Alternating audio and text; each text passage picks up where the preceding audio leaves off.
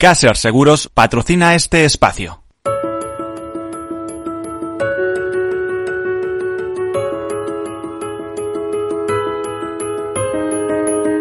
Tercer sector, un espacio para la economía social. Un programa dirigido por Miguel Benito.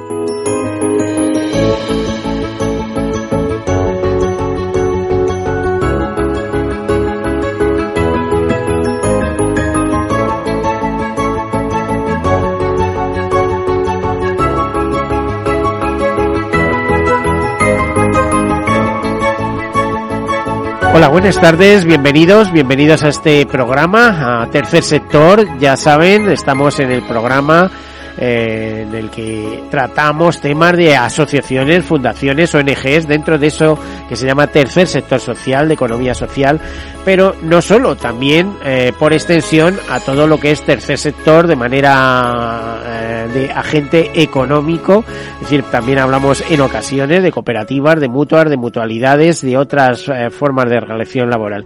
Ya saben que tercer sector es economía de personas para las personas, ya saben que tercer sector quiere decir que es un sector que no es público, que es privado, que tiene beneficios, pero que esos beneficios se reinvierten para el fin fundacional para el que fueron constituidas esas empresas. Y ese fin constitucional normalmente eh, coincide con la acción social, la cooperación internacional, la defensa del medio ambiente, la educación, la lucha contra el hambre. Vamos, que si tuviéramos que habilitarlo hoy en día, diríamos coincide con los 17 ODS, con los Objetivos de Desarrollo Sostenible. Curiosamente, eh, hablamos de tercer sector, un tercer sector que está creciendo. Hace poco veía en un encuentro que ha habido en Valencia, veía datos, ya hay 14 millones de personas trabajando en la Unión Europea dentro del tercer sector. En España hay una potente confederación empresarial, de hecho su presidente es también el presidente de ese tercer sector en Europa, ese tercer sector empresarial. Está, me refiero a la CEPE, es a la Confederación Española de Empresas de Economía Social, donde hay más de 40.000 empresas inscritas y eh, abarca o engloba más de 2 millones de trabajadores. Claro, estos datos les sorprenderán, pero si yo les digo que algunas grandes empresas, sus cabeceras son fundaciones, lo entienden rápidamente. Aparte, eh, hay que añadir pues, las mutuas y las mutualidades. Cuando digo grandes empresas, pues imagínense, Mafre, eh, la cabecera de esa empresa es una fundación, es Fundación Mafre. Lo mismo ocurre con el Corte Inglés o con algunas otras, ¿no? Hasta hace poco con cooperativas de Mondragón, ¿eh? que eran, era uno de los casos más estudiados. si hablamos de potencial económico, bueno, se sabe que ronda el 10% del Producto Interior Bruto español. Mismo, ¿no? bueno, es que son unas cifras eh, muy grandes. ¿Puede ser posible? Pues sí es posible, si tenemos en cuenta que solo las mutualidades aportan 50.000 millones de euros al respecto. Y dicho esto, pues decirles que la, el tercer sector también eh, es economía social, es solidaridad mercantilmente organizada, y es también un poco el todos para uno y uno para todos, es decir, ayudar ahí en las necesidades y incidir en, en aspectos y en temas donde el Estado y las administraciones no pueden llegar y entonces a veces las iniciativas eh, muy personales o privadas o de un grupo de personas o de una asociación pues consiguen eh, moviendo montañas hacer lo que otros no pueden hacer. Bueno, y dicho estas cosas a modo de presentación, les comento algunas notas de actualidad en un día tan señalado como hoy y entramos en nuestro tema. Comenzamos. Bueno, ya saben que ayer celebramos el Día del Refugiado, el, este lunes pasado, y que hoy, martes, eh, entraba el verano a las 11 y 13 minutos en nuestro país, como saben. Bueno, pues esto también eh, es un día de celebraciones a ese respecto. Por ejemplo, hoy se considera el Día Internacional del Sol. Eh, se celebra desde 2015. Eh, ya saben que el Sol, que tiene 4,6 billones de años, pues y está compuesto de helio e hidrógeno, pues es nuestra estrella eh, y es eh, en torno a lo que giramos, como aquel que dice. Y Día Internacional del Sol un poco mm, informal, pero ya de forma muy formal, desde 2019 se celebra el Día Internacional de la Celebración del Solsticio. Digo desde 2019 que es el momento que lo proclama la ONU a propuesta del gobierno de Bolivia. Bueno, pues en este día estamos, en el día del solsticio eh, de verano. Ya saben que en España es un día asociado a San Juan, eh, es la noche, como se dice normalmente, el día más largo y la noche más corta, eh, es el día de las hogueras, es ese día del sol, del fuego, en fin. Bueno, pues en eso estamos en estos momentos y ahí nos situamos. Aparte de eso, decirles que Avilés, eh, en otra nota de actualidad, eh, ha celebrado recientemente pues un encuentro, un encuentro en la cual se ha dado a conocer eh, la constitución del Hub de Diversidad Digital. De hecho, se dice que es una ciudad comprometida con el empleo para las personas con discapacidad a, través de este hub de diversidad digital. Una iniciativa que pretende dotar de competencias digitales a personas con discapacidad para que consigan un empleo bajo el impulso de la Fundación Integralia DKV con el apoyo y la colaboración del Ayuntamiento de Avilés, COCENFE Asturias y el Clúster TIC Asturias. El Palacio de Magua eh, albergó la presentación de este hub de diversidad digital de Avilés eh, bajo el título Creación de empleo en el sector de las tecnologías, sector TIC, para las personas con discapacidad y como les decía, pues estaba promovido por Fundación Integral y ADKV, el Ayuntamiento de Avilés, COCEF Asturias y Cruz Estica Asturias. El, este hub de diversidad digital tiene por objeto cubrir el gap entre la brecha digital y la demanda de empleo por parte de empresas TIC. De hecho, el hub desde su nacimiento ha formado ya 149 alumnos y está en plena marcha y pretende ser un poco reflejo de lo que ha conseguido Fundación Integralia, eh, que ha acompañado a 5.000 personas en su inclusión eh, en el mercado laboral de Fundación Integralia. Ya, mm, la conocerán y si no le doy algún dato, nació como una iniciativa de emprendimiento social de los directivos de Decaure Seguros. Su misión era la inserción eh, sociolaboral de personas con discapacidad. Nació en el año 2000 con nueve empleados y cuenta en España con 561 empleados. Además, más de 4.700 personas con discapacidad física, orgánica, sensorial y personas con problemas de salud mental se beneficiaron de la fundación ya que eh, al pasar por ella y recibir una formación eh, fueron eh, igualmente contratados por centros especiales de empleo o empresas e instituciones. Bueno, pues hay esa primera nota de actualidad. También les hablo de Down España, que eh, se incorpora a la plataforma de Naria para garantizar que las personas con discapacidad intelectual sigan teniendo fácil acceso al dinero en efectivo. Eh, España, que es una federación que agrupa 89 instituciones con, de síndrome de Down, entra a formar parte de esta plataforma de NARIA como entidad colaboradora para contribuir a visualizar la importancia de que las personas con discapacidad intelectual en general y con síndrome de Down en particular tengan fácil acceso al dinero en efectivo.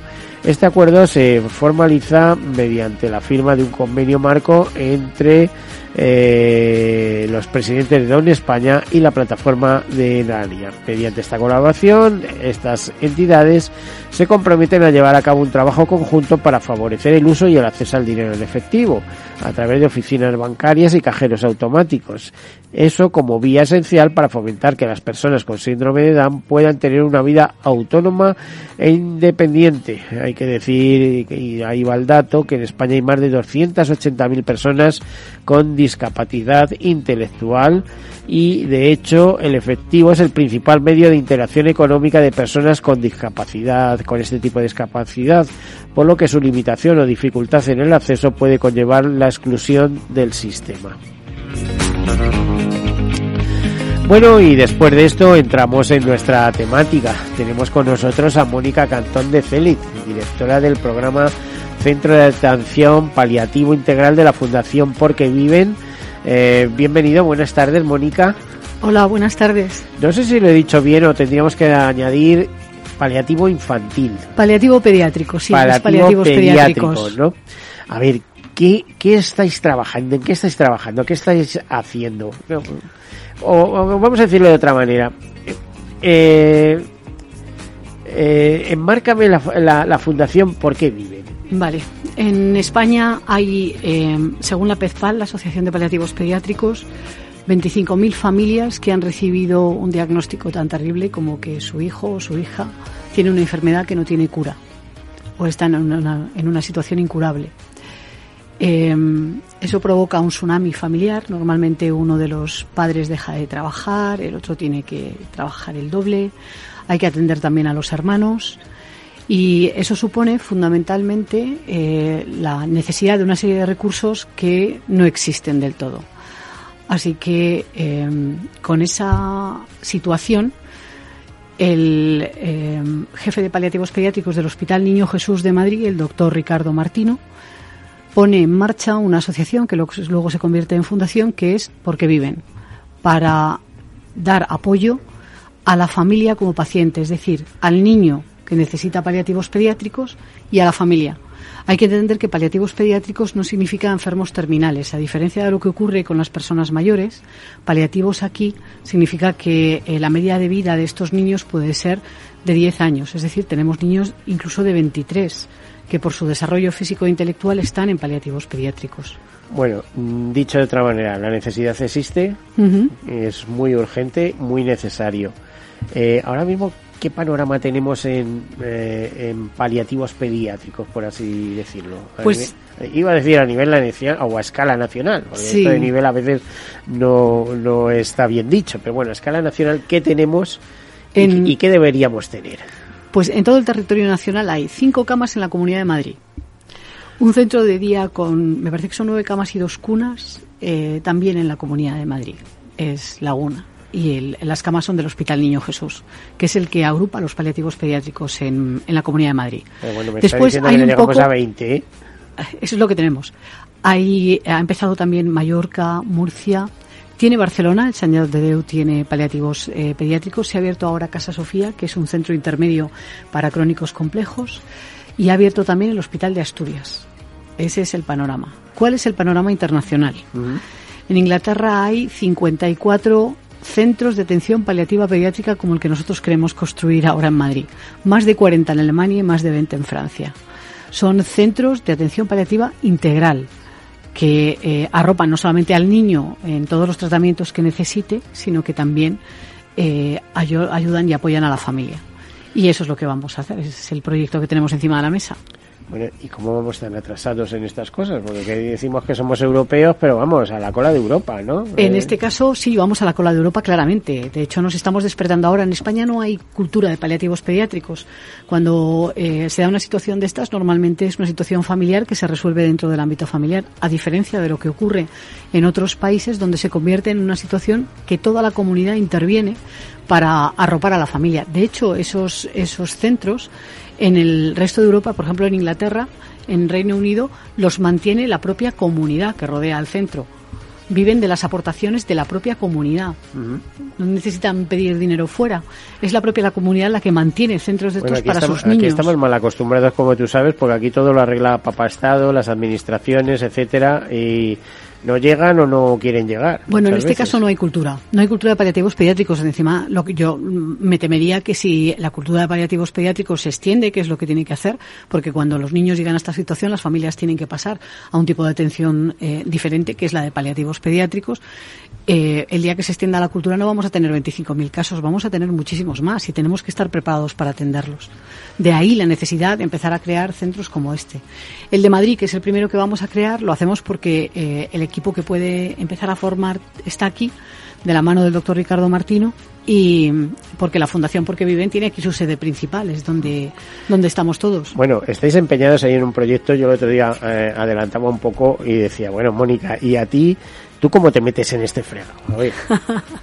yo, yo vengo de un panorama completamente distinto. Vengo de ser eh, la CEO Mundial de Design for Change, que es un movimiento de educación, y en un momento determinado lo dejo más que nada para descansar, pero a las dos semanas me ponen encima de la mesa este proyecto y no pude decir que no, y llevo un año trabajando a, toda, a todo gas para sacarlo a adelante. Desde la perspectiva de las administraciones, que han mostrado sensibilidad? Creo que el local lo ceden, el terreno lo ceden, ¿no? Nos ha, el, el Ayuntamiento de Madrid se ha portado magníficamente bien y eso hay que reconocérselo y hay que darle las gracias porque han hecho una, han iniciado el expediente para una adjudicación directa y gratuita del suelo para que podamos construir una parcela enfrente del Carrefour de las Rosas eh, que va a tener suficiente jardín para sacar a los niños en las camas, porque estos niños, la mayoría de ellos, salen con la cama al jardín y eso es, solo pensar que vamos a poder hacer eso ya nos pone una sonrisa en la cara. Pero va a ser absolutamente iniciativa privada, aunque el ayuntamiento se haya portado bien, que ya se puede aportar bien del todo y pagarlo todo, ¿no? bueno,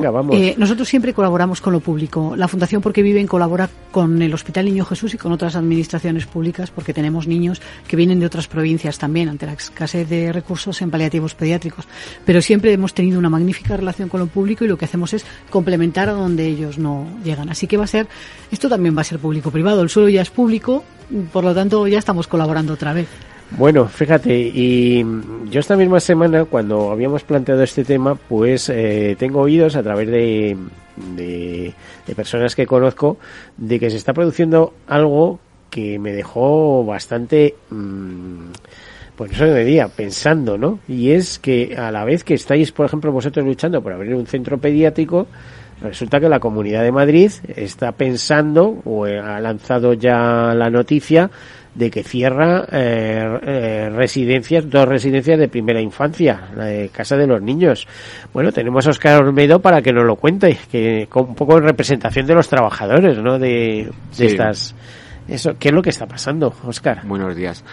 Pues como comentas tú, eh, hace un mes eh, nos eh, convocó el gerente de LAMAS, que es la Agencia Madrileña de Atención Social, para comunicarnos que la residencia Cansa de los Niños, que llevamos 40 años trabajando, además hemos colaborado justo con niños que está comentando Mónica, porque claro, eh, imagínate a esas circunstancias. De, de paliativos. Sí, sí, sí, sí, porque llevamos, a ver, nuestro centro es el único en la Comunidad de Madrid que atiende a una población de 0 a 6 años con patologías graves y además se suma el problema de las familias que tú comentabas ahora mismo, pero que además tiene un problema social. A lo mejor que tiene una medida de protección, pues porque además de tener este tema médico con su hijo, pues además no tiene recursos sociales, entonces tiene una medida de protección el menor y además tiene el problema de la enfermedad que está comentando, que son niños además con muchas dificultades, muchas necesidades de atención.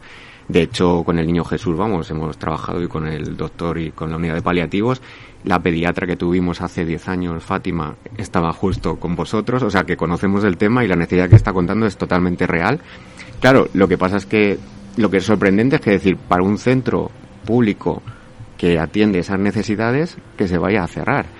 o sea, si funciona, ¿por qué lo cierras? Esa y es además es necesario. Esa es la pregunta. ¿Y a quién hay que hacerle la pregunta? Pues a Tú lánzala, que a lo mejor con un poco de suerte nos escucha alguien a ver, y empieza a tomar nota, Nosotros estamos eh, llamando a las puertas de la consejería, nuestro gerente, nuestra dirección general, vamos, que son realmente quien un poco vela por nuestros menores. Y, y de momento no nos han atendido. Sobre todo nosotros lo que defendemos es un poco, es que justo, además el proyecto que está contando ya eh, genial, porque estos niños necesitan un pues es espacio... que va a hacer falta mucho, claro, claro, es que, no es que, haya uno, no, no, es que, que, todo es todo es necesario, porque hay mucha necesidad. Todo suma. Pero no, me refiero porque un poco eh, argumentan que es verdad que la ley del menor va porque los niños de menos de 0 a 3 años y 0 a 6 tienen que vivir en familia, entonces toda la vía del acogimiento familiar, genial, nosotros somos los primeros que abogamos por ese trabajo pero claro, es que realmente no hay familias suficientes para acogida familiar. Si ya no hay familias suficientes para niños, entre comillas, sanos, pues con niños con este tipo de problemática todavía mucho más difícil. Entonces, los centros van a ser necesarios sí o sí para apoyar tanto a los niños como a las familias. Eh, luego, el entorno en el que estamos nosotros, que eh, ya digo, de su equipo hay gente que lo conoce, es un entorno privilegiado porque estamos en la carta de Colmenar, estamos al lado de un pinar, tenemos eh, huerto, tenemos, o sea, justo para la movilidad que necesitan estos niños, que no es un niño que puede salir a pasear normalmente, necesita salir con su carro especial o con lo que decía ella, con sus camas, cosas, pero está adaptado con movilidad, tenemos baños adaptados, con a ver, todo está preparado. Es que habíamos 40 años trabajando en eso. Entonces, lo que no entendemos es cómo se desmantela un recurso así, que yo creo que es de los pocos que hay en la Comunidad de Madrid, ya son pocos, encima desmantelas el que hay, para un poco en vías de decir que van a cumplir esta ley, que me parece genial, cuando ya sea una realidad, que no desmantele porque no seamos necesarios, pero es que ahora mismo yo creo que somos fundamentales y lo que estamos comentando, que no es incompatible, o sea, si lo que tenemos que hacer es colaborar y trabajar juntos, como hasta ahora hemos estado haciendo. Yo entiendo que sería eh, complementario, te iba a claro. De ¿cómo hecho, ves esto? Claro, yo entiendo que es ¿Conocías esta situación? No, no, no, no sabía que iban a, a cerrarlo. Eh, en realidad, en este momento, para niños de paliativos, todo recurso es absolutamente necesario, porque es que hay muy poco.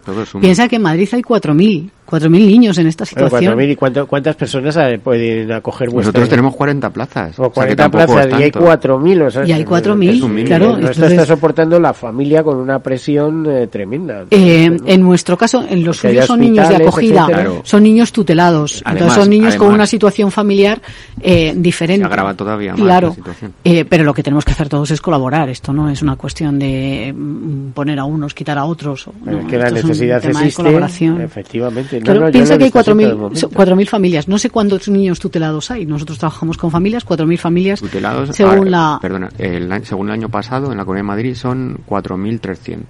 pero 4.300 tutelados con eh, problemas de paliativos No, no, no, pediátricos, no, no, ¿cuántos no. hay? No, no, ese dato exactamente. Es que encima no tenemos lo- datos. no, es que es el Eso problema. hay que ponerlo encima es de la en mesa, no general. tenemos claro, datos. encima los datos no son reales. Yo te digo un poco los generales. De 4.300 así que están tutelados por la Comunidad de Madrid, eh, la may- un 60% están ya en familias y un 40% están en recursos residenciales. Y dentro de ese porcentaje serían los que comentamos. De los 40 que vosotros tenéis, ¿cuántos son de paliativos A ver, pediátricos? vamos a dejar ahí esa pregunta. Nos Sí. tenemos que ir a publicidad. Hacemos una breve pausa. Enseguida continuamos. Hasta ahora.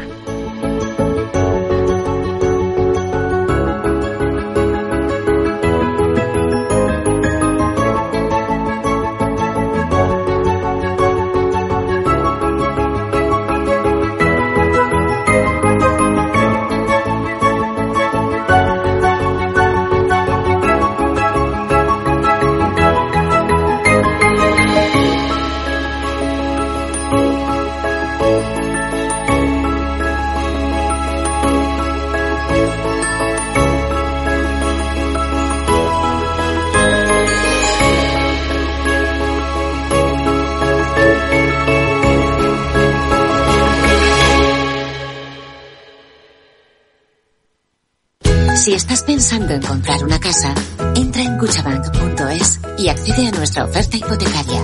Cuchabank, el banco de tu nueva casa. ¿Qué es ir más allá? Con Arval podrás llegar donde te propongas de la forma más sostenible y darle a tu empresa todas las soluciones de movilidad que necesite, asesorando con las mejores opciones de movilidad para las distintas necesidades de tu flota, con vehículos electrificados, bicicletas, coche compartido. Arval, la transición energética arranca aquí. Más información en arval.es. Capital Radio Madrid 103.2. Nueva frecuencia, nuevo sonido.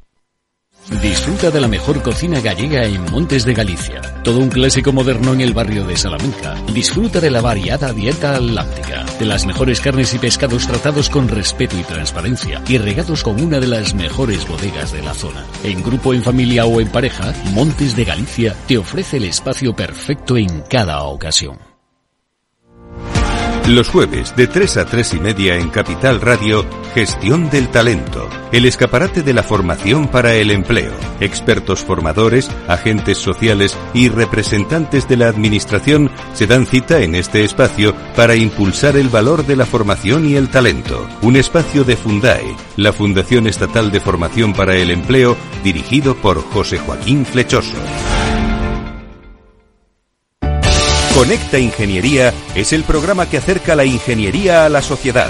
Todos los miércoles de 10 a 11 de la mañana en Capital Radio con Alberto Pérez. Conéctate. Esto te estás perdiendo si no escuchas a Rocío Arbiza en Mercado Abierto.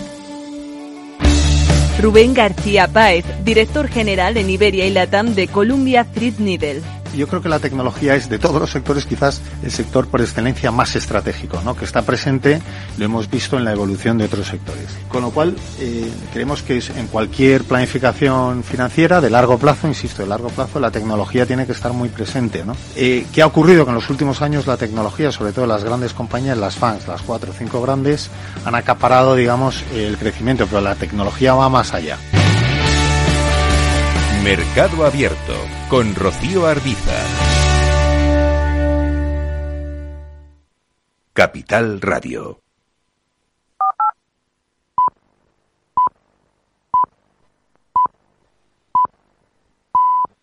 Tercer sector, un espacio para la economía social. Un programa dirigido por Miguel Benito.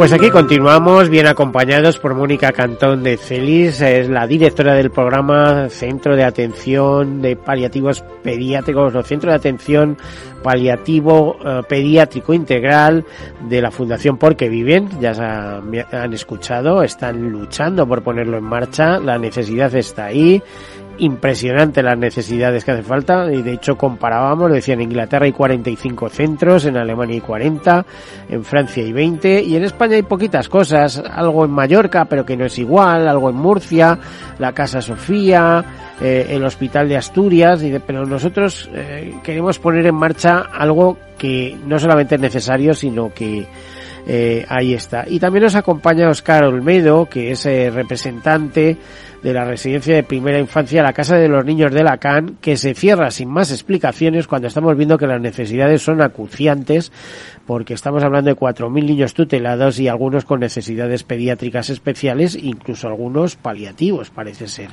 Bueno, y a todo esto teníamos a la espera en el teléfono a María del Palacio, que es madre de un niño paliativo. Eh, buenas tardes, María. Buenas tardes, Miguel. A ver, ¿qué te está pasando? Tú eres eh, representante, ¿qué es lo que está pasando? ¿Cómo, cómo ves el panorama?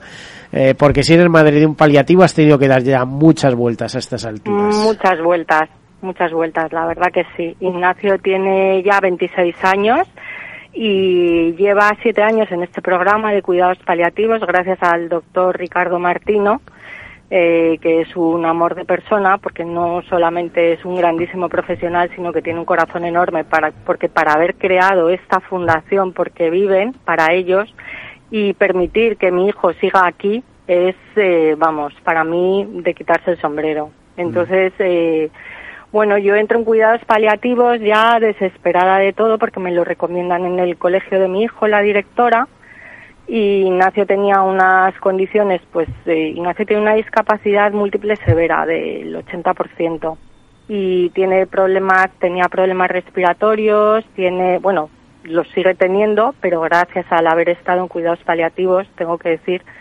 que, ha mejorado porque nos han apoyado en todo. Cuando tiene una escoliosis enorme, él no habla, no se mueve, no camina, eh, en fin, eh, tiene atención para entonces, cuando, cuando cuidados paliativos, el doctor Ricardo conoce a Ignacio, me dice que, que me pueden meter en el programa y, que me pueden dar soporte. Entonces, cuando vienen a casa, porque, porque todo su equipo eh, se traslada y viene a visitarnos y, y, y entonces atiende todas las necesidades. Es todo un equipo multidisciplinar que a mí, la verdad, me quedé impresionada, ¿no? O sea, equipo multidisciplinar para atención domiciliaria, para entenderlo, ¿no? En el primer momento, cuando vienen a atender a Ignacio, es domiciliaria porque Ignacio estaba bastante mal. Entonces ellos se quedan sorprendidos porque yo tengo montado como un hospital en casa y me preguntan que quién me ha enseñado a manejar todo eso. Digo, pues nadie. Digo, aquí me han ido trayendo, me han, me han recomendado los aparatos, me los han mandado, pero mm, he ido aprendiendo yo. Entonces, bueno, pues me dieron una tranquilidad increíble porque tuve que aprender todo, tienes la inseguridad del momento porque al final los padres nos convertimos en enfermeras, médicos, de todo. Y lo maravilloso de este equipo es que trabajan contigo, o sea, tienen los, los padres, las madres, cobramos un lugar importante, nos preguntan, nos tienen en cuenta, entonces se hace todo de acuerdo con ellos, porque saben lo que tenemos en casa, ¿no?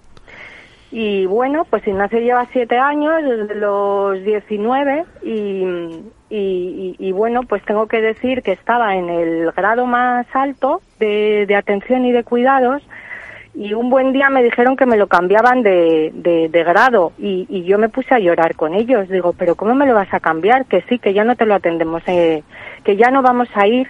Dice, pero tú no te preocupes, mujer, que te vamos a atender por cámara, por teléfono, por tal. Bueno, yo me desesperé porque yo creo que gracias a la atención que tuvimos de todos ellos eh, venían a atenderlos a casa, venían al colegio, eh, o sea, se involucraron cada uno de ellos. Si yo necesitaba apoyo eh, psicológico, también lo tenía. La verdad que es que fue un cambio abismal. Y en el momento del cambio yo casi me desespero, pero al final, pues es verdad que... que bueno, ido tan mal, has visto que estás atenta y que tienes apoyo. ¿no? al final tengo apoyo y además yo, sab yo sé que son muchos niños los que hay que atender y muy poca gente la que hay detrás. Entonces, pues pues hay que ser generoso, ¿no? Dejé mi, mi sitio, bueno, que me lo mm, así fue y es verdad que sigo acompañada por ellos por teléfono a todas horas en todas partes y no sabes la tranquilidad que da eso. Entonces yo sé por compañeros de Ignacio que hay muchos que están pendientes de también de entrar y que quisieran, pero es que no no se da más de sí. Entonces es que creo que es que es algo que es absolutamente esencial. María, nos has estado escuchando eh, sobre sí. esta iniciativa que precisamente bueno eh, eh, lanza la fundación de Ricardo Martino eh, pues sí. como ves, con algunas voluntarias como Mónica Cantón, que deja todo lo que tenía que hacer y dice, venga, a por esto, tenemos que poner en Impresionante, este a mí centro. es de escalofrío. Yo, vamos, apoyo a Mónica en lo que me diga y, y, y lo que haya que hacer, vamos, porque es que se necesita. O sea, esto es absolutamente necesario, es imprescindible. Los padres estamos agotados porque no es, o sea, en, en mi caso es desde que nace y tiene 26 años y, y yo, o sea, a mí me encantaría que Ignacio tuviera un sitio donde pudiera estar bien atendido, o sea, yo tenemos que estar a todas horas con él, pendientes de todo, en fin, son muchísimas cosas y cada vez son más años. Entonces es verdad que cuidados paliativos, eh, pues como ha dicho Mónica, no son no son niños terminales, ¿no? Son niños que hay que atenderlos, que hay que estar con ellos, que tienen derecho a la vida, que tienen que tienen su esencia, que les gusta el juego, que quieren disfrutar, que quieren estar y el proyecto de Mónica, o sea, es que el proyecto de la Fundación Por Viven, lo que lleva Mónica es impresionante. Entonces yo desde aquí, de verdad, gracias por darme voz porque creo que lo pido, por favor, responsabilidad social corporativa. Cualquier persona que tenga una empresa grande, que sea CEO, que que quiera participar, de verdad que es, in, es imprescindible esto. Esto en España es esencial. Te va a saludar Mónica porque es que vamos os tenéis que conocer bien porque debe, debe haber ido debe haber habido más de una interacción digamos entre tu madre con ese niño, bueno, ese niño no, con ese adulto de necesidades especiales sí. y, y Mónica luchando, bueno, por mejorar un poco nuestra sociedad en todos los aspectos y en este caso son los paliativos, que es un tema sí. difícil de hablar y yo creo que bastante escondido, es decir, no, no hay una proyección pública mm. sobre la problemática. Fíjate que incluso sí. empieza a compararlo un poco en este programa que empezó con esta radio en 2014, desde el primer momento hablamos sí. del suicidio. Ahora ya está un teléfono sí. de atención al suicidio, pero han tenido que pasar años ¿eh? y no, no hemos hecho nada más que un granito de arena, no hemos hecho Miguel, nada más. Pues, tu pero, granito de arena es esencial y es imprescindible. Pero es que hay que empezar a hablar de... Eh, se tiene que conocer. Eso, hay que empezar a hablar de paliativos también. Jo, yo cuando me, me habla Mónica de 45 centros en el Reino Unido y en España poco menos que cero. Nada, bueno, nada. me quedo... Y además eh, es que so, son médicos que son, o sea, con un cariño, es que saben, cuando yo llego a la consulta con Ignacio, eh, mira, es que ahora está durmiendo poco y se ríe demasiado, pues a lo mejor que se ría demasiado, fíjate que significa que tiene dolor. Entonces, que te digan, mira, le podemos dar esta medicación, ¿qué te parece si empezamos por esta cantidad y luego vamos aumentando poco a poco? Y todo, sabes, como preguntándote a ti y al final te vas con tu hijo, empiezas con esa nueva medicación y te da una paz porque por fin duerme otra vez, ¿sabes? Uh -huh. Que son noches y noches sin dormir, o la sonda gástrica que se le obtura y que dices cómo se la cambio, se le sale el tapón gástrico. Mira, son tantas cosas y saber que hay un equipo detrás Eh, yo creo que esto tiene derecho, tendría que tener derecho cualquier madre de estas 5.000 familias que están ahí esperando que se les atienda y que tienen esas necesidades. Yo creo que es que tenemos que desvivirnos. Tenemos que desvivirnos para que se logre. La necesidad está ahí, o sea, lo que hay que adelantarse es además a la necesidad actual y las futuras que van a venir, ¿no, Mónica? Van a venir porque la, la sanidad avanza mucho. Entonces es que cada vez se sabe más de todo. Entonces ellos están a nuestro lado, son grandísimas personas que además eh, bueno, yo es que creo que merece la pena que vivan también a nuestro lado, porque es que, mm, o sea, son niños con sonrisas, son niños que te aportan, son niños que... Y, son niños, bueno, Lo bonito que es entregar también tu vida, cuidar, atenderlos y que estén con nosotros. Entonces hay que ayudarlos, hay que ayudarlos y, y, y si puede ser jugando mejor que, que de otra manera. Son niños como los demás, no hay diferencia con los mismos derechos. Y de eso se trata. Hola María, encantada de oírte. Hola Mónica. Voy a aclarar que tú y yo solo nos hemos visto dos veces en la vida. dos veces. Exactamente dos. Parece que nos hemos visto más, pero nos hemos visto dos veces en la vida. Son buenos los encuentros radiofónicos estos, estupendo. Esta es la tercera vez que hablamos. Eh, es que en, en, línea de lo que estamos hablando, eh, fíjate que hemos hablado de Fundación Integralia y el hub este que han constituido en Avilés, etcétera, pero eh, conozco a Cristina, que es la directora de Fundación Integralia, digamos digamos casi desde el primer momento que es directora, y una frase que siempre recordaré suya es que la sociedad tiene que tener el valor y las empresas también y demás de incluir la diversidad eh, dentro de eh, dentro de sus empresas y dentro de la sociedad y verlo como algo normal porque esto ocurre y nos puede ocurrir a cualquiera. A cualquiera. Eh, en fin, la gente piensa que esto es porque ha pasado de nacimiento. No, estos son situaciones que se pueden producir en cualquier momento y le pueden parecer a cualquier familia. Y como he dicho antes, se produce un tsunami familiar, cambia completamente la estructura de la familia el que ocurra una cosa una persona con diversidad funcional o llámalo discapacidad que quiere, mental o tal igual, esto te puede llegar en cualquier momento, eh, por un accidente que además vaya eh, condicionado por un tema físico, o sea, es que, eh, ojo, y hay que estar, la sociedad tiene que estar preparada, no hay que llevárselo a, a, otro país, ¿no? perdonar Y la tranquilidad que te da un equipo de paliativos y el acompañamiento que hacen no lo tienes de otra manera, de verdad, ¿eh? O sea, somos familias que estamos aisladas completamente aisladas y lo digo públicamente. Eh, es como se tapa no quiero ver ¿sabes? Sí, sí.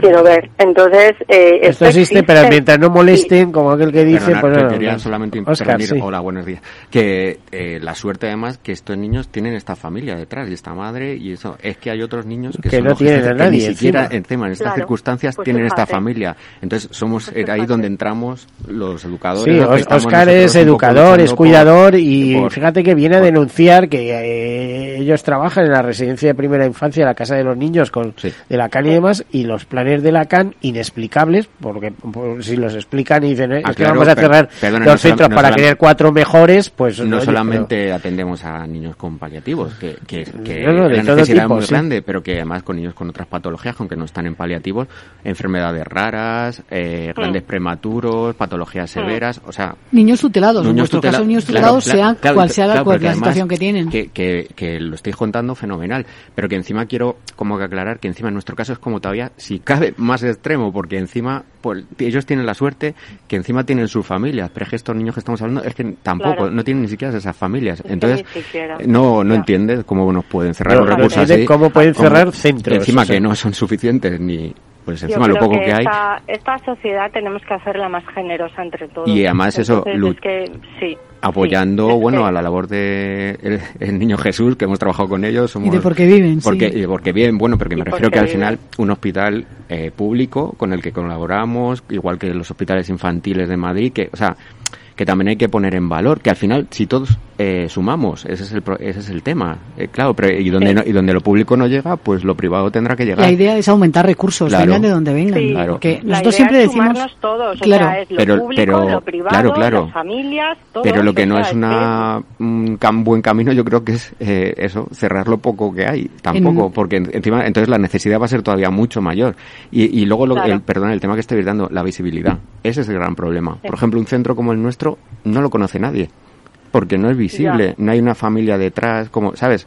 Las familias nuestras, claro, no, no, a ver, luego trabajamos con ellas para que la reinserción, que puedan volver los niños con ellos. Sí, no trabajéis con niños de millonarios, porque eso no tienen que llevarlos a esos centros, no, o, a ver, entenderme, o en educación, en educación en los coles, al final están los padres, en escuelas infantiles, que si no se da un buen servicio, pues protestan. En sanidad, pues igual, como usuarios todos estamos ahí. En servicios sociales, bueno, llega quien llega y a veces no son los que más pueden dar eh, tener esa voz. Entonces, si los trabajadores tampoco lo hacemos, pues al final es una realidad invisible que no se ve. Por eso creo que estos encuentros son importantes y fundamentales. En el caso, de paliativos, la visibilidad es, es la necesidad de visibilidad es evidente. Eh, nosotros siempre decimos que no podemos alargar la vida de estos niños, pero podemos ensancharla. Y ensanchar la vida de estos niños no es una labor de la Fundación Porque Viven ni de la Comunidad de Madrid, es de toda la sociedad. de toda la comunidad. Tenemos, tenemos que estar todos ahí. Tenemos que darles visibilidad, tenemos que integrarlos en la vida normal, tenemos que integrarlos en nuestra vida y tenemos que considerar que son niños. No hay nada más que decir, no tienen calificativo. Son niños, ya está. Entonces, hasta que no consigamos hacer eso, es, es el futuro, los niños. Y ¿te Son el presente. Y bueno, el presente y el futuro, efectivamente, porque yo no sé, si, eh, yo con esto he tenido algunas conversaciones del futuro no existe. ¿eh? eh Son el presente, o es pasado. Vivimos en el presente y, pasado. Al final, una cosa yo no sé, la conclusión yo siempre, que llevo ya, digo, 27 años trabajando con poco niños con esta, no, solamente paliativos, pero con dificultades, al final son niños. Claro. Y es lo que yo creo que devuelven. que, niños. Claro, y aun en las peores situaciones, estando muy enfermos, muy malitos, siguen necesitando jugar, siguen necesitando, ¿verdad?, estar eh, bien, estar en un entorno agradable. yo siempre digo, eh, una frase de Aristóteles que yo soy de derecho y, y me parece que es una, una definición perfecta para esto. Aristóteles decía que la justicia era igualdad para los iguales y desigualdad para los desiguales. Estos niños lo único que necesitan es más atención y más recursos pues hay que dárselos. es una deuda social y eh, tenemos que tenemos que pagarla. Completamente. Bueno, eh, acuérdate, Mónica, que en una conversación que tuvimos tú y yo te hablaba de, bueno, que en este programa empezaron a venir y han estado tres o cuatro veces con nosotros eh, los de la Fundación 38 Grados, las, las personas que llevan, que luego me enteré que eras una gran amiga de. Sí, eh, sí, colaboran con la Fundación de siempre. Cuando un niño tiene un deseo, ellos están allí. Claro que sí, ellas están allí. sí. sí. Tenemos muy buena relación con 38 Grados y tenemos amistad.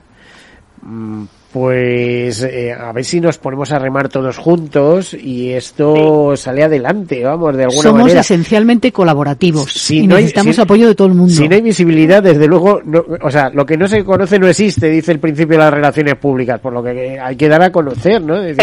Tenemos que ponernos todos en nuestro estado de WhatsApp eh, www.fundacionporqueviven.org. Ya, que estamos, también si podéis poner en el WhatsApp, nosotros somos casita y nos apoyáis también, me refiero, a ver, porque lo que estamos hablando. Vamos a hacer marketing cruzado. Todo, todo, no, todos, vamos a. Entre todos, entre todos. que hay que mantener todo, eh, los recursos. De todos modos, las administraciones tienen que fijarse en estos temas, es decir, eh, tienen que darle solución y tienen que dar apoyo. Eh, ahora mismo estaba contando Mónica que la Ayuntamiento de Madrid se aporta generosamente aportando el terreno, pero también tenéis un problema económico claro, para, para conseguirlo tenemos que cumplir con los requisitos de capacidad, los requisitos técnicos, que los cumplimos todos, y los financieros. Y nosotros somos una fundación... Y el tema financiero es, somos una fundación muy pequeñita que se ha dedicado a trabajar en paliativos toda la vida. Somos magníficos en paliativos, lo dice todo el mundo, hasta Oscar dice que somos magníficos en paliativos, porque es a lo que nos hemos dedicado, nunca hemos hecho alaracas, ni hemos hecho ruido, ni sencillamente nos hemos dedicado a apoyar a los niños y a sus familias con lo que necesitaban, complementando la labor de las administraciones públicas. Y ahora de repente, para dar esa respuesta, nos damos cuenta de que tenemos que crear este centro y no podemos solos. Así que desde aquí el llamamiento, el llamamiento a todo el mundo. Como decía María, responsabilidad social corporativa o ESG, que me dicen ahora. ¿Se puede saber cuánto dinero necesitáis? No sé si esto nunca gusta hablar pues de mira, dinero. No, no, yo lo tengo muy claro. Y además, eh, da igual la cifra que te diga, que con el problema de Ucrania me están subiendo los precios todos los días. con lo cual, empezamos con un proyecto que eran 21 millones y estamos en 26 porque ha subido un 30% los materiales. Y eso encima de la mesa. Eso es lo que tenemos. A ver, Mónica, ¿dónde piensas encontrar 26 millones? ¿Cómo nos Debajo de las piedras, en todas partes. Estoy pasándole la hucha a todo el mundo. Esto tiene que salir es un sueño cumplido. Tenemos ya el suelo valorado en casi 9 millones por favor, esto tiene que salir sí o sí. No hay posibilidad de otra cosa. El tema económico también es importante. verdad, ¿eh? yo que, no sé, que por alguien, ejemplo, algún no- futbolista, algún famoso que salga, sea, alguien sí, que, sí. Se, que Perdona, se- nosotros, que se haga eco. también una de las razones que pensamos que a lo mejor nos cierran es que nosotros, claro, somos un, med- un recurso caro. Porque mantener un centro con las necesidades que tienen, hay que, bueno, vosotros lo estáis viendo, para montarlo necesitas Bueno, mucha... y luego, ¿qué haces mucha- con los niños? ¿Los Claro. masificas en otras residencias Claro, que a su claro, vez ya están por eso digo, entonces, cubiertas? entonces, a la larga yo creo que es una inversión, porque es lo, eh, y además que es de todos, porque en lo público al final todos estamos ahí contribuyendo. Entonces, Yo, al eh, final a la ese- larga Ese refiero- tema no lo entiendo. La iniciativa de crear cosas nuevas es maravillosa. eh, además, Claro, eh, pero mantén- estoy, mantén lo estoy que buscando tienes, un montón de cuidado. Pero para montar un centro, cuando estamos hablando que probablemente haría falta como mínimo no tener, si no los de Francia, la mitad de los de Francia, ¿no? Por lo menos tener 10 o 12 centros en España 20. de referencia. Y luego, por otro lado, se está hablando de, del cierre de otros centros que están funcionando Pero ahora satisfactoriamente mismo te cuento, bien. perdona, en la Comunidad de Madrid solamente en centros de protección, en lo que es la ciudad de Madrid, somos 14. Si nos cierran nosotros se quedan en 13. En todo lo que es, son 25. ¿Qué estamos hablando? vaya manera de entender la eficacia y reducir los, los costes. O sea, es que no De se verdad. entiende muy bien, ¿no? Claro. Bueno, que luego, la gente se haga eco de estas necesidades. luego Eso pues es. eso, se conciertan de otra manera, se derivan niños de otra manera. pero no, y- pero- yo, pero- yo creo pero- que, que es que hay tanta demanda pero- que no la atienden claro, ni con lo público claro, y lo claro. privado junto, ¿no? Claro. Bueno, yo entiendo que en el caso de los eh, de los pisos tutelados y de las casas de, de niños en esta situación, que es, que es vuestro caso, Oscar, en realidad lo que quieren es promover el acogimiento. Sí, lo que tienen y que hacer no, es- y nosotros estamos claro, en ello. Y estáis en ello, entre otras cosas, porque todos coincidimos en que el Claro. Domicilio es eh, Claro. el domicilio de una familia es el mejor sitio para el que esté Eso está claro. un, un y, la, y niño. la ley va por ahí y nosotros somos los primeros de los Claro. A ver, que nosotros no queremos... Ojalá no Hay un montón de organizaciones promoviendo Ojalá. ahora acogimiento familiar. Sí, pero- Cuando yo trabajaba en Cruz Roja ya Sí, se sí, hacía, sí, sí. porque Sí, sí. acogimiento ha sido siempre Sí. una, una de las Pero luego la, pero pero- la realidad es tozuda, o sea, no hay todavía suficientes familias y hay que seguir trabajando en ello. Claro, pues hay que promoverlo, claro. Claro, no, pero es eso no es incompatible. A ver, si el tema es que por mucho que se prove que los niños puedan estar en familias, que es lo ideal, y de hecho nosotros niños que nosotros somos como una urgencia social,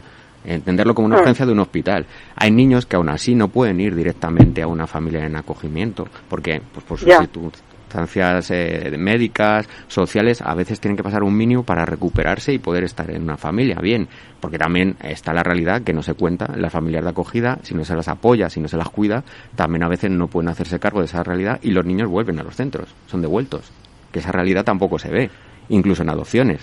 Y nosotros Sí, sí, tenemos niños devueltos de dos, de tres, también a nivel vi- de vincular y psicológicos en niños están fatal. Tocado, sí. Entonces, por eso que todo hay que hacerlo, pues bien, con cabeza, organizándolo y yo creo eso, y no eh, quitar recursos, sino ir a más. en Y los formando las que tenemos. familias, que es Claro, claro, y acompañándolas. A ver si Oscar, es que esto así. es como, como la novela de Oliver Twist, vamos. ¿eh? Bueno, pues es la ra- por triste es, la- es, la- es triste, pero es, tristeza, es la realidad. ¿eh? A ver Eh, si alguien toma nota y explica por qué hay que cerrarlo, porque a lo mejor eh, lo que hay que hacer es mejorarlo y potenciar y ayudar a, a esta a esta fundación de Claro, claro. viven, porque es que eh, Sí. yo, yo creo que también es absolutamente maravilloso. Fíjate, de, de todos modos, Mónica, hay una cosa, nos quedan muy poquitos minutos, pero que me gustaría aclarar.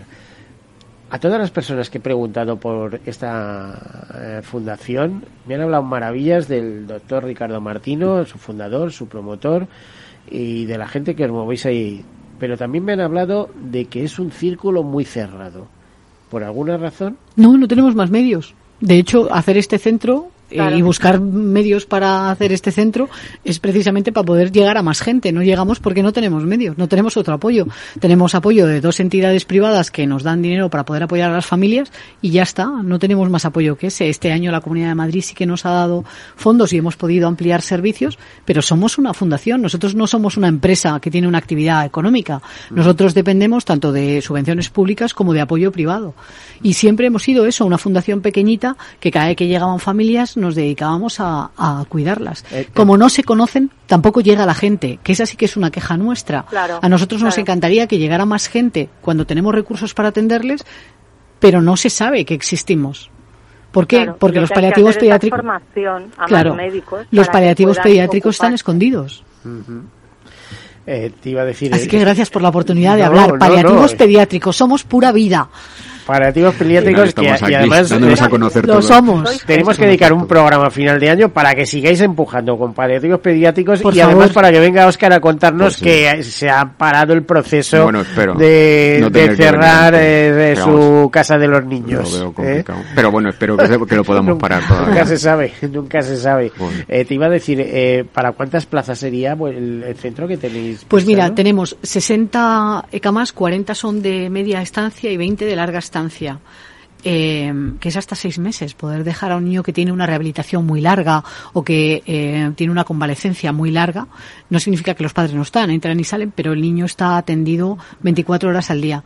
Tiene un centro de día con 24 plazas de día, de mañana y de tarde. Tiene un aula de integración para niños. El centro de día es para niños que no tienen movilidad, para niños encamados. Y el aula de integración es para niños que tienen actividad y que pueden seguir yendo a la escuela y aprender, pero que por su eh, situación médica es muy difícil integrarles en un colegio.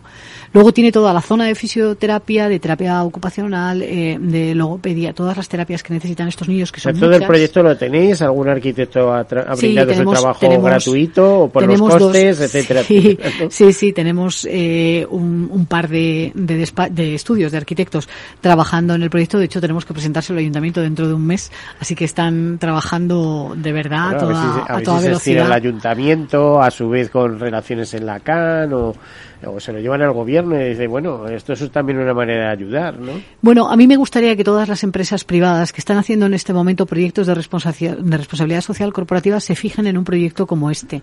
Yo sé que es muy duro para una empresa decir que van a apoyar a niños en estas condiciones, porque no les gusta, pero es que hay que hacerlo. Entonces, me encantaría No, hacer un que, llamamiento a es ese tipo de el, el empresas. número de millones eh, que estáis pidiendo no es cualquier cosa, ¿eh? Claro, es que estos niños son muchos. Podemos atender a casi 2.000 niños al año con este centro. Mm. Imagínate qué cambio. Podemos atender, pues eso, a los niños que necesitan atención. Y en este momento estamos parcheando, porque no llegamos a todos. No somos cerrados, es que no tenemos más dinero.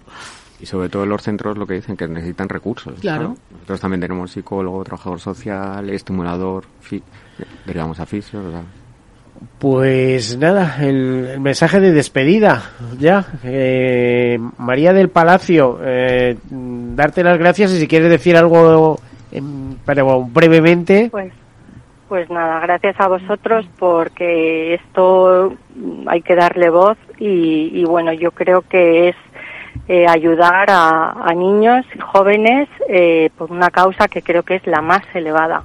Entonces yo creo que esto tiene que, que dejarte contento cuando lo haces. Vale, muchísimas gracias por Gracias estar ahí. María, y la próxima vez, porque habrá una próxima vez para hablar de este proyecto. Sí, gracias eh, Mónica y. Oscar por la labor que Mónica, hacéis tan eh, dos segundos, si quieres decir algo. Sí, por favor, ayúdanos a ensanchar la vida de los niños. Y Oscar, tu mensaje. por favor, ayudarnos a que no nos cierren. Bueno, pues ya más mensajes imposible. Mónica Antón de Celis, muchísimas gracias. María Gracias, de Palacio del teléfono, muchísimas gracias. Gracias. Y Óscar Olmedo, pues muchísimas gracias. Gracias a todos a ustedes, desearles feliz verano. Ahora sí que sí. Hoy ha entrado el verano, como decíamos. Y sean felices. Hasta luego.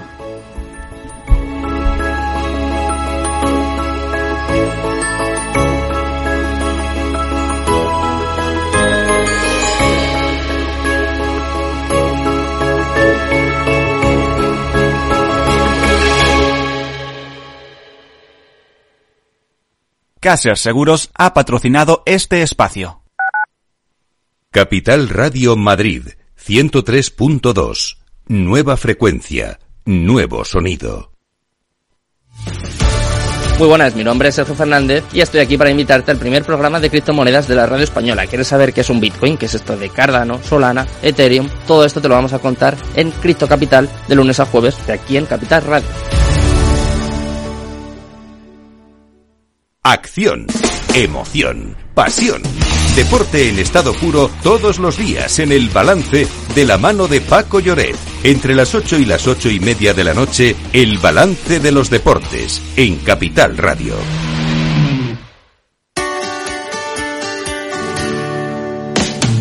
Humanos en la Oficina, el programa más divertido y de mayor influencia en el mundo de las organizaciones, con el presentador de mayor audiencia en el mundo del capital humano y speaker internacional Miguel Ángel Pérez Laguna. Todos los viernes a la una de la tarde en Capital Radio. Esto te estás perdiendo si no escuchas a Luis Vicente Muñoz en Capital, La Bolsa y la Vida. Antonio Garamendi, presidente de la COE. Habría que evaluar, eh, y para eso también está la mesa, nos podríamos sentar, me da igual si hubiera que cambiar la ley, un salario mínimo que se acogiera o que se acoplara eh, a cada uno de los territorios de este país, porque la realidad es que la propia negociación colectiva también va en función de esos territorios. Es diferente cuando vemos el convenio del metal, por ejemplo, pues de Vizcaya es muy diferente al convenio del metal de otra provincia, e incluso del propio País Vasco. Y yo creo que esa es la realidad eh, y es por eso por lo que estamos diciendo este tema. No te confundas. Capital, la bolsa y la vida con Luis Vicente Muñoz, el original. Capital Radio 103.2